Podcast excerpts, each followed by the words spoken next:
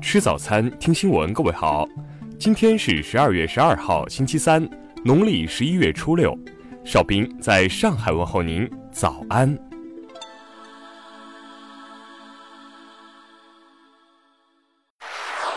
首先来关注头条消息。据路透社报道，国际危机组织昨天表示，其东北亚高级顾问、加拿大前外交官康明凯近日被中国政府拘留。据路透社报道，中国外交部和公安部尚未对事件作出回应。康明凯被拘留的原因也尚不得知。加拿大驻华大使馆拒绝评论事件。资料显示。康明凯曾任加拿大驻北京和驻香港的外交官，曾在纽约联合国总部担任联合国开发技术署的战略通讯专家，能说普通话。他多次批评中国，并主张对华采取强硬态度。听新闻早餐知天下大事。当地时间十号，中国摩拜被曝在德国接受调查。柏林的数据保护监管机构表示。将调查摩拜单车的数据和隐私政策，原因是怀疑其违反欧盟数据保护法。昨天，国务院发布通知，对以袭击、殴打驾驶员等方式干扰驾驶员造成一定后果的犯罪行为，要求依法严格控制，适用缓刑。昨天，国务院办公厅发布通知，国家综合性消防救援车辆将悬挂应急救援专用号牌。对悬挂专用号牌的车辆，免征车辆购置税，免收车辆通行费和停车费。对于华为集团副董事长孟晚舟持有香港特区护照，行政长官林郑月娥指出，有关签发情况与入境政策完全一致。孟晚舟在任何时候只持有一本有效特区护照。昨天，香港金融管理局和香港三家发钞银行共同公布。二零一八新系列一千港元钞票将于十二月十二日推出市面流通，五百港元钞票将于二零一九年一月二十三日推出市面流通。昨天，记者就天津男子普吉岛杀妻买三千余万保险一骗保一案获悉，张一凡投保的十一份保单涉及十八家保险公司，总金额达三千三百二十六万，目前还有其余几份保单仍在调查中。近日，网传河南焦作市旅游局花费四百万元设计一个 logo，引发广泛网友质疑。对此，焦作市旅游局发布声明称，网传纯属谣言，设计费用为十九点零八万元。九号，微博上一位大三女生发文称，自己在遭前男友性侵打劫后报警，警方至今仍未立案。帖子引发广大网友关注。目前，警方回应称。正在侦办，因涉及个人隐私，不宜公开。下面来关注国际方面的消息。昨天，英国首相特蕾莎梅将寻求德国总理默克尔的支持，要求其协助修改英国脱欧协议，希望能在最后一刻避免英国无序脱欧。十号，欧盟外交与安全政策高级代表莫盖里尼宣布。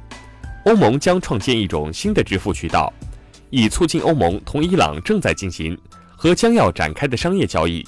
这一支付将绕开美国的制裁措施。六号凌晨，两架美国海军飞机在日本海岸上空相撞。昨天，美国海军陆战队宣布五名失踪人员死亡，搜救行动已经结束。此次事故总共导致六死，一人获救。泰国当局公布消息称，政府解除政治活动禁令，所有政党可进行竞选活动宣传政纲。新一届大选将于二零一九年二月二十四号举行。当地时间十一号，美国《时代周刊》将二零一八年度人物给予作为守护者的沙特记者贾马尔·卡舒吉以及其他被谋杀和监禁的记者。当地时间十号，在发现因软件漏洞。导致五千两百万用户数据泄露后，谷歌表示将提前四个月关闭旗下社交网络 Google 加的消费者版本。近日，澳大利亚一位一百零二岁的老奶奶成为了世界上年龄最大的跳伞者。据悉，他的跳伞活动不是为了打破纪录，而是为了给运动神经元疾病相关研究筹集资金。澳洲袋鼠罗杰，二零一五年因一组展示肌肉的照片在网络上走红。令人悲伤的是，这只网红袋鼠在上周六因衰老自然死亡，离开了全球无数喜爱它的粉丝。下面来关注社会民生方面的消息。昨天，有网友爆料称，吉林一小学生因爷爷去世请假，回校后遭老师对“爷爷死了，你能回去干什么”并罚站。针对此事，昨天，教育局回应将进行调查了解。近日，一名三十六岁的温州男子潘某欠债不还，到外地躲债，被法院纳入失信被执行人名单。在浙江横店追星时，被民警逮个正着。目前，潘某被处以司法拘留十五天。近日，广东惠州一大巴司机因急用钱，竟自导自演一出抢劫案。将公司公款六千两百元据为己有，最终该男子在警方多次询问中露出马脚，被处以行政拘留。近日，网络媒体上一条高校宿舍现奇葩规定：垃圾桶里不能有垃圾，不能有一根头发，未达标就断电的信息广为传播。昨天，校方回应没有此种规定。近日，黑龙江大庆一名九岁女孩的手指。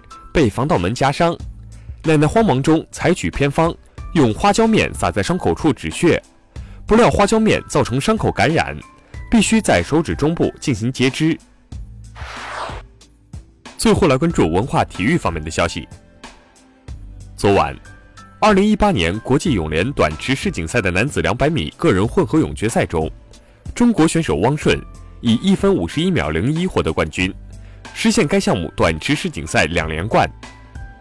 昨天，亚足联官网正式公布2019亚洲杯24支参赛球队大巴车标语。国足亚洲杯大巴车标语为“为同一个梦想而战斗”。